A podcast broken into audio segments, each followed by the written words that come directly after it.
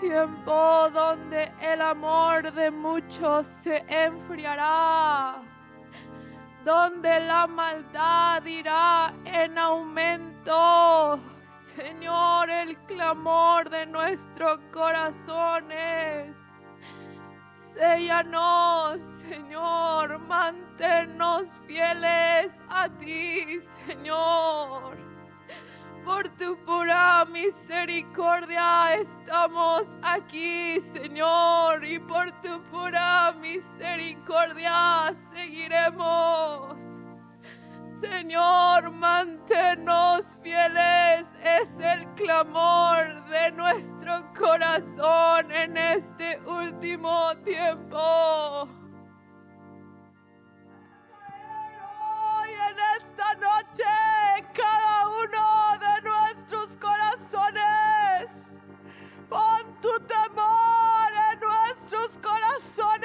Señor, y más en estos tiempos donde hemos estado recibiendo mucha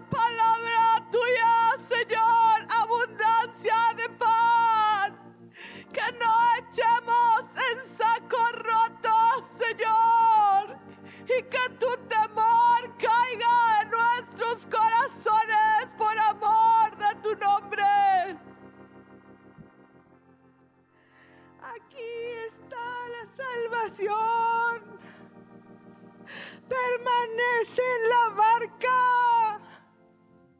Quiero pedirles si pueden abrir sus Biblias en 2 Timoteo capítulo 4. Y quiero que veamos allí un, un, un detalle. Eh, Es un detalle pequeño, pero es un detalle importante. Y quiero leerles distintas versiones de, de, esta, de este versículo, 2 Timoteo 4, 10. Y en, en nuestra versión que comúnmente usamos es la Reina Valera 60. Dice, porque Demas me ha desamparado amando este mundo y se ha ido a Tesalónica. La Biblia de las Américas dice que ha amado este mundo presente. La versión inglesa literal dice, Demas me ha abandonado porque él ama las cosas de esta vida. La versión King James dice, porque Demas me ha abandonado habiendo amado este mundo presente.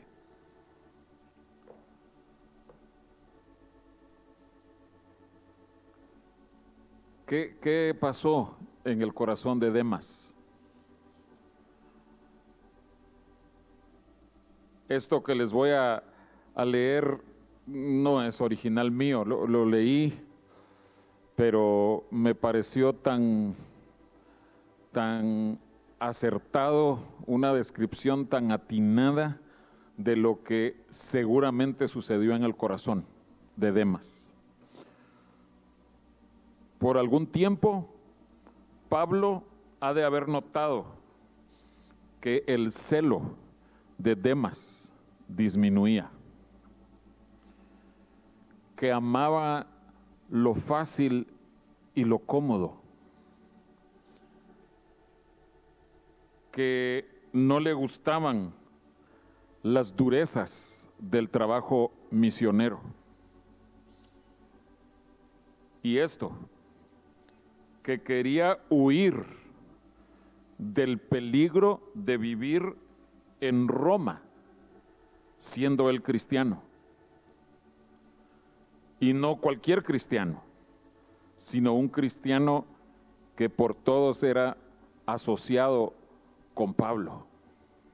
Era peligroso.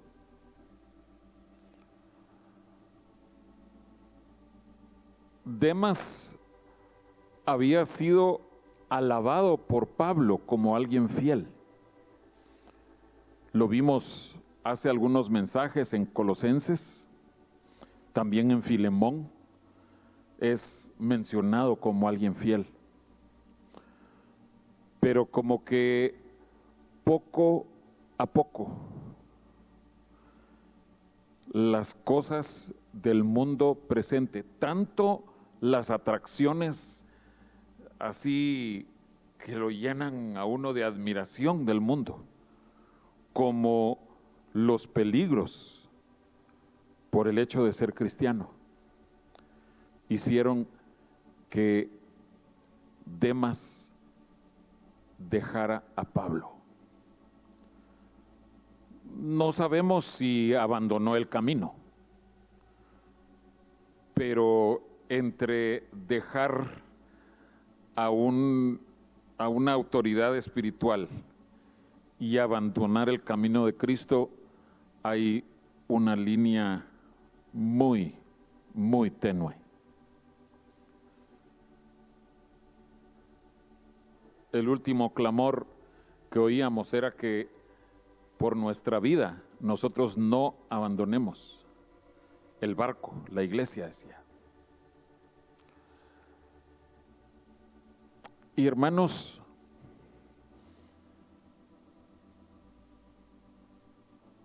¿será que todas las historias deben ser así de tristes? Porque el Señor nos, está, nos ha estado hablando acerca de ahorita en el tiempo del fin, cuál va a ser nuestro final.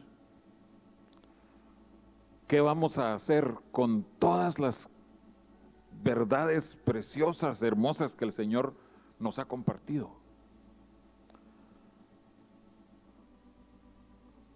Demas estaba en una posición envidiable, si se puede decir así, siendo enseñado por el propio apóstol Pablo, e, e, el que trazó toda la doctrina neotestamentaria. Demas ha de haber estado lleno con, con toda esa bendición de enseñanza, de unción, de revelación.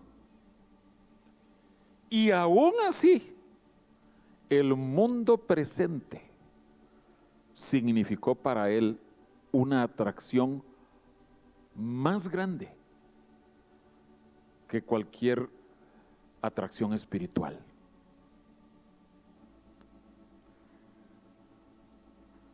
Quiero que contrastemos a Demas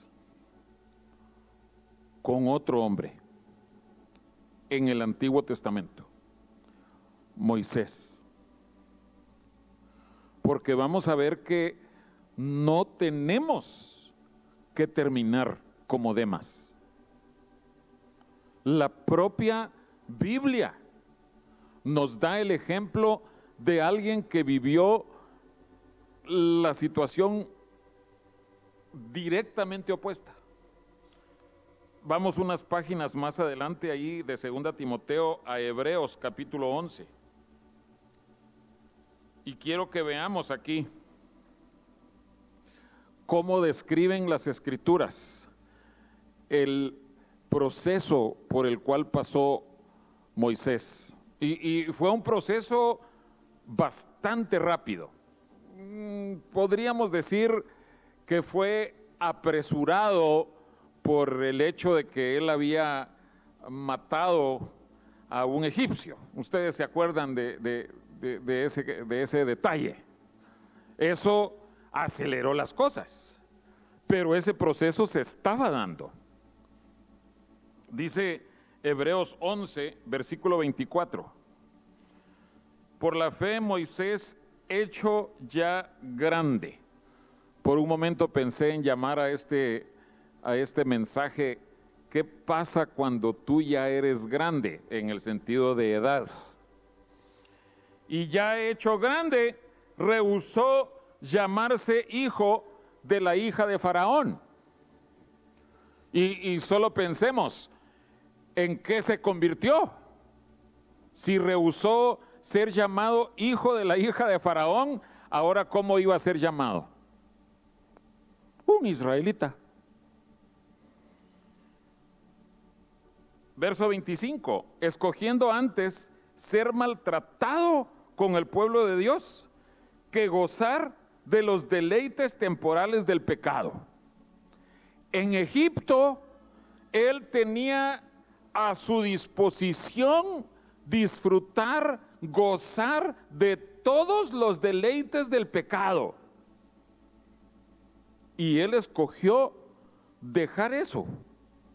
Y dice, escogiendo antes ser maltratado con el pueblo de Dios.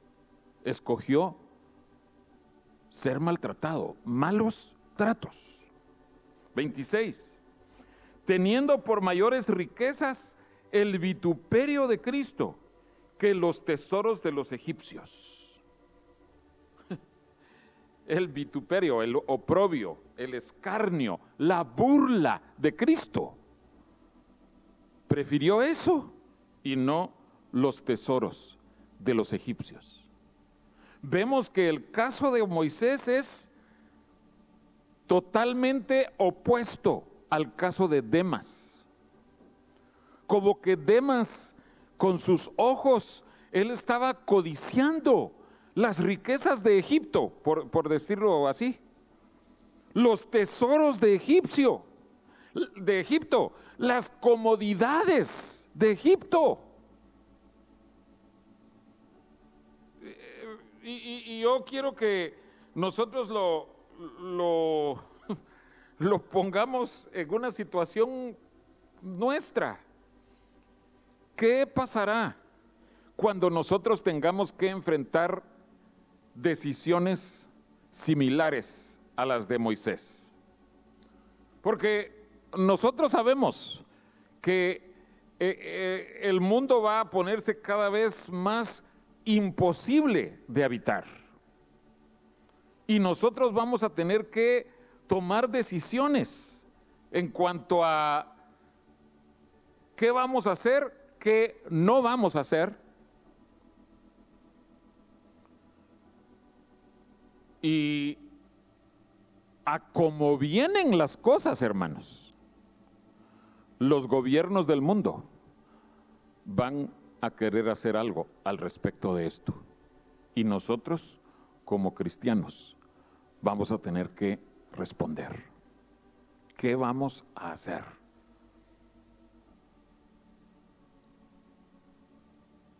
¿Será que nos vamos a frustrar cuando ya no tengamos esas ah, delicias? Y no estoy hablando de, de pecados, sino que nos es quitado, por ejemplo, ya no se va a poder ir a viajes de paseos, ya no se va a poder ir a centros comerciales, ya no vamos a tener acceso a internet, a restaurantes, a deportes.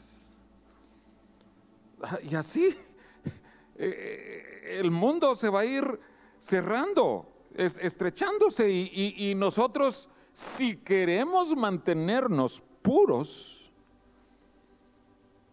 vamos a tener que renunciar a muchas cosas. Y lo repito, si queremos mantenernos puros si queremos agradar a Dios y no exponer a Cristo en nosotros a circunstancias que son abominables a Él.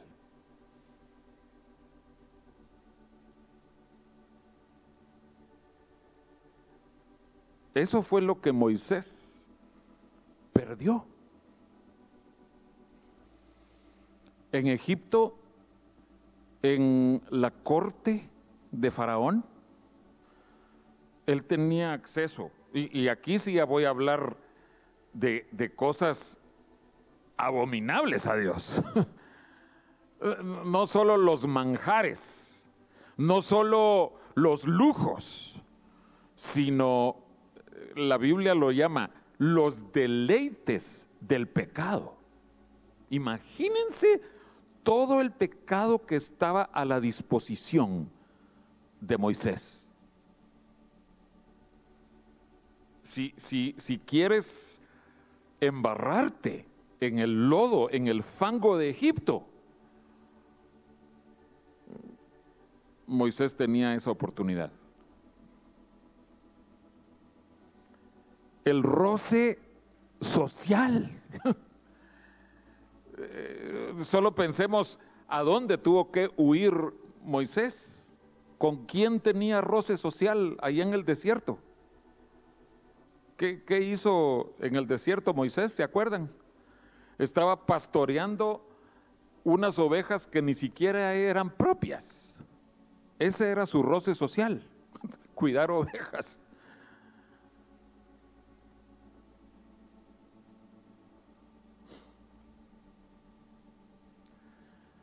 La cultura elevada, recuerden que Egipto era una potencia mundial y por supuesto también a nivel intelectual, Egipto era lo máximo en ese tiempo.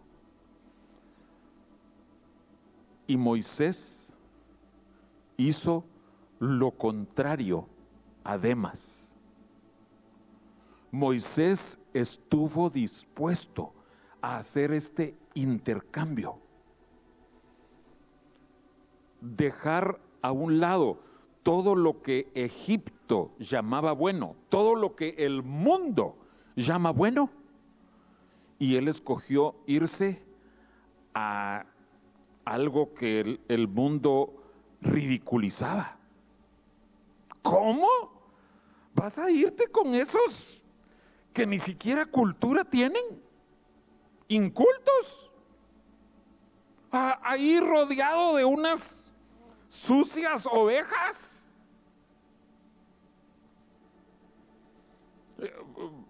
Se refiere la Biblia al oprobio, al vituperio, a la vergüenza. Moisés escogió eso. Para Demas, esa vergüenza ya era demasiado grande. Me puedo nada más imaginar que le decían, ¿y tú eres de esos evangelistas? Eh, este, bueno, he, oído de ellos. ¿Y, tú conoces a ese tal Pablo, que, antes era de los grandes judíos. Mm, bueno, eh, he, oído de él. E, esa era una vergüenza. Y Demas consideró, no, ¿para qué seguir yo pasando por esas vergüenzas? Ese vituperio. ¿Qué, necesidad tengo yo? Si si allá el, el mundo tan atractivo.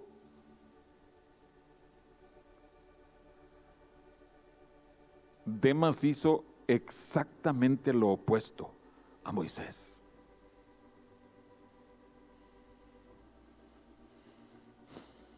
Quiero leerles brevemente la historia de un hombre llamado Galeazzo Caracciolo, el marqués de Vico, en Italia, nacido en 1517. Aquellos de ustedes que conocen la historia de la iglesia, qué estaba sucediendo en el mundo religioso a principios de 1500. ¿Se acuerdan? La reforma protestante. No, no solo Lutero, sino en toda Europa estaba ese despertar espiritual. Y en esa época nació Galeazzo Caracciolo, hijo de un marqués un título nobiliario en Italia. Caracciolo era sobrino del Papa Pablo IV. Tal vez algunos de nosotros alcanzamos a oír de Pablo VI en los años 60, pero 400 años antes había vivido Pablo IV y Caracciolo era sobrino de él. Era un hombre con una familia tan bien posicionada que fue nombrado el copero del emperador Carlos V. ¿De qué les recuerda el emperador Carlos V? Eh, eh, eh, aquí en México no tiene nada que ver los chocolates. sí existió Carlos V, y, tuvo que ver con la historia, pero este hombre Caracciolo fue el copero de Carlos V. Se casó tuvo su esposa, tuvo seis hijos. Y en un viaje, él fue expuesto al Evangelio de Cristo. Aceptó a Cristo. Se acercó a Cristo, nació de nuevo. Y él abandonó todo y se fue a vivir a Alemania, en donde estaba el fervor de, de la reforma luterana. No sé por qué, pero de Alemania se fue a Ginebra, en donde estaba el fervor con Juan Calvino,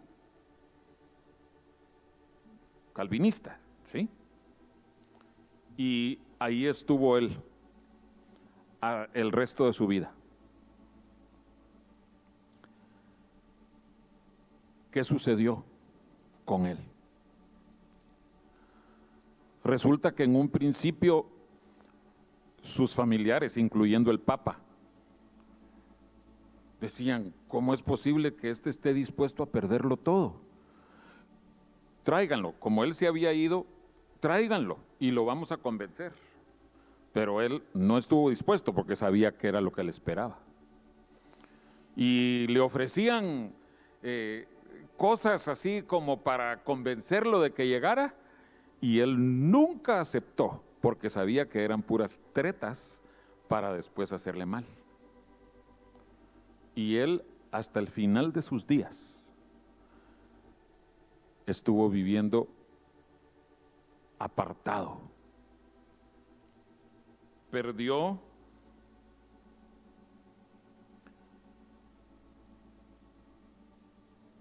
su título nobiliario, rehusó ser llamado hijo y heredero de un marqués, perdió su puesto como copero de Carlos V y escogió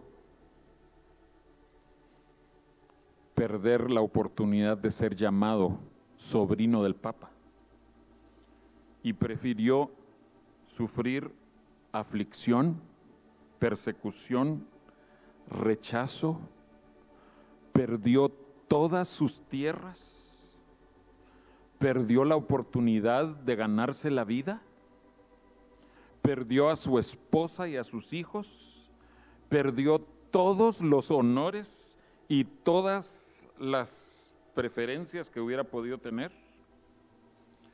pero estuvo dispuesto a perder todo eso en vez de disfrutar de los placeres pecaminosos de Italia.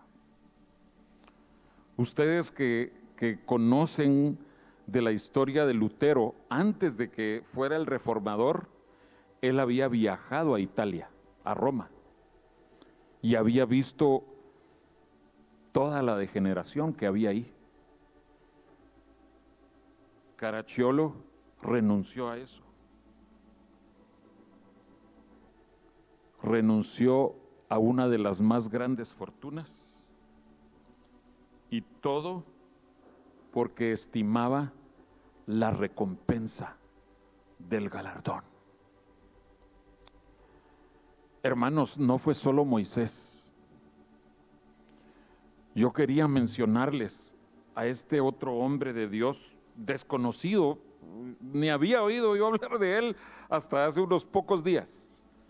Galeazzo Caracciolo. Por decirlo así, un Moisés en el tiempo de la reforma protestante.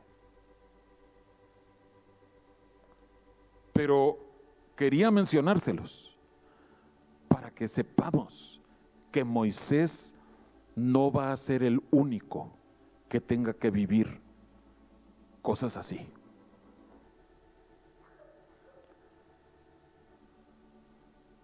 Nosotros vamos a tener que enfrentar cosas similares, en donde vamos a tener que escoger a Cristo en vez de prebendas ventajas terrenales de este mundo presente. ¿Cómo logró Moisés esto? ¿Cómo logró Galeazzo Caracciolo hacer esto? Dice ahí Hebreos 11 en el versículo 26, porque tenía puesta la mirada en el galardón. Tú y yo necesitamos saber que hay un galardón al, al hecho de que nosotros nos mantengamos firmes, que permanezcamos fieles hasta el fin. Hay un galardón. No es todo cuestión de decir, tienes que sufrir, tienes que sufrir, tienes que abrazar la cruz, abrazar la cruz. No, hay una razón, un porqué. El gozo, el deleite del corazón de Dios cuando tú y yo abrazamos la cruz. Eso está haciendo que nuestro galardón crezca. Cuando el Padre ve que sus hijos como nosotros, con todo nuestro corazón, estamos dispuestos a sufrir burlas, pérdidas, a sufrir todo. El Señor dice, yo les estoy acumulando tesoros. Y el Señor nos los va a dar. Ese galardón nos esperará. Y solo tenemos que permanecer firmes hasta el final, que fue otra de las palabras que el Señor nos habló. El verso 27 dice, por la fe dejó a Egipto, eh, otra vez digo, diferente, opuesto a Demas, no temiendo la ira del rey, porque se sostuvo como viendo al invisible. Es interesante el fraseo aquí. Se sostuvo como viendo al invisible le tenemos que pedir a Dios que Él nos imparta a cada uno de nosotros una visión que nos sostenga hasta el final.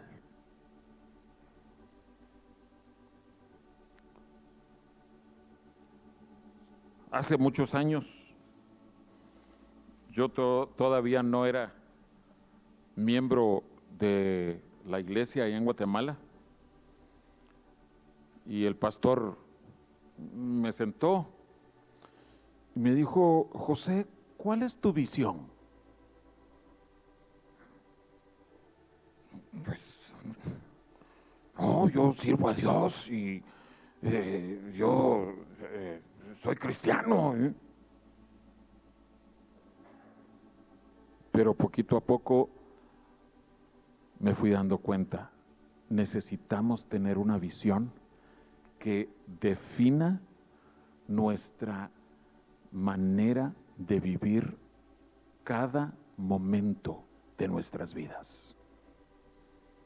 Necesitamos saber por qué vivimos como vivimos.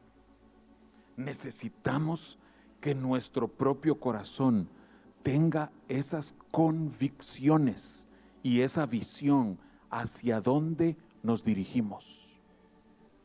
No hacia dónde dicen nuestros pastores, sino nosotros tenemos que saber definir por qué vivimos como vivimos.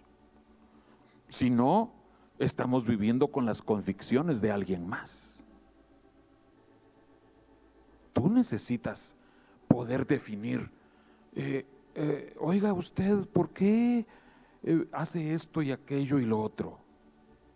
Tenemos que estar en capacidad de decir, yo hago esto porque la, la escritura, la Biblia, la palabra de Dios dice esto y esto y esto. Por eso yo vivo así. Y mire, y tal cosa. Ah, mire, no sé, pero es que en la iglesia me dijeron que eso había que hacer. No, no, no, no. No, hermanos. Cada uno de nosotros tenemos que tener una visión para sostenernos como viendo al invisible.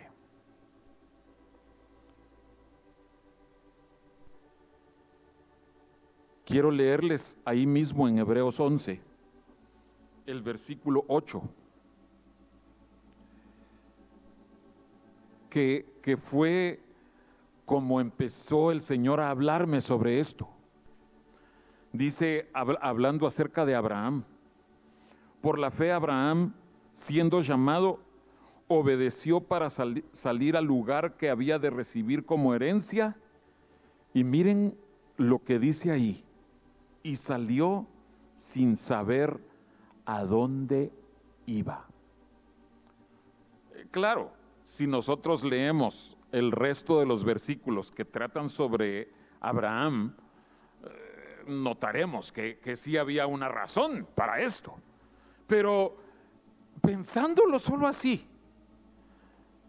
pensando solo en, en, lo que dice, al momento de salir de Ur de los Caldeos, si, se hubiera acercado alguien con Abraham y le hubiera dicho, Abraham, ¿a dónde vas? Mm, pues no sé. ¿Qué pensaríamos nosotros? Bueno, si te preguntaran a ti, mira, y, y, como cristiano, ¿hacia dónde te diriges tú? Ah, yo voy al cielo. No, no, no. Abraham no estaba pensando en el cielo. Si no, él habría dicho. Y salió pensando que iba al cielo. No, dice ahí, salió sin saber a dónde iba. Hace mucho tiempo yo vi una, eh, un, mensaje de, esos que, que se vuelven comunes, que decía, lo apunté aquí, no todos los errantes están perdidos. Abraham no sabía exactamente a dónde iba, pero no estaba perdido.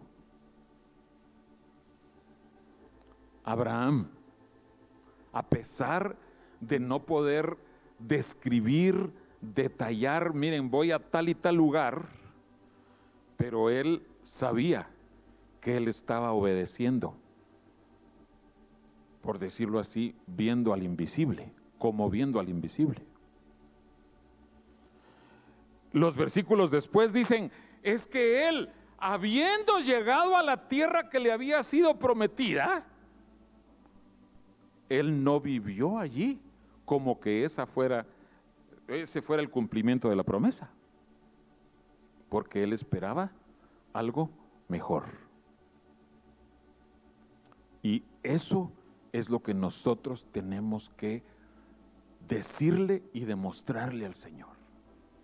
Señor, mi vida, mi felicidad, mi comodidad no depende de los deleites que me des en esta tierra. Si llegaran a serme quitados, como fue el caso de Moisés, como fue el caso del marqués. si nos fueran quitados, nosotros le podemos decir al Señor, pero mi corazón está puesto en las cosas de arriba. Hermanos, yo creo que van a venir muchos peligros de sufrimiento, van a venir muchas amenazas para los creyentes y nuestros corazones van a ser probados de muchas maneras. Que no seamos como Demas, sino que seamos como Moisés, que estuvo dispuesto a intercambiar todo lo malo de Egipto por lo bueno que el camino de Dios le ofrecía.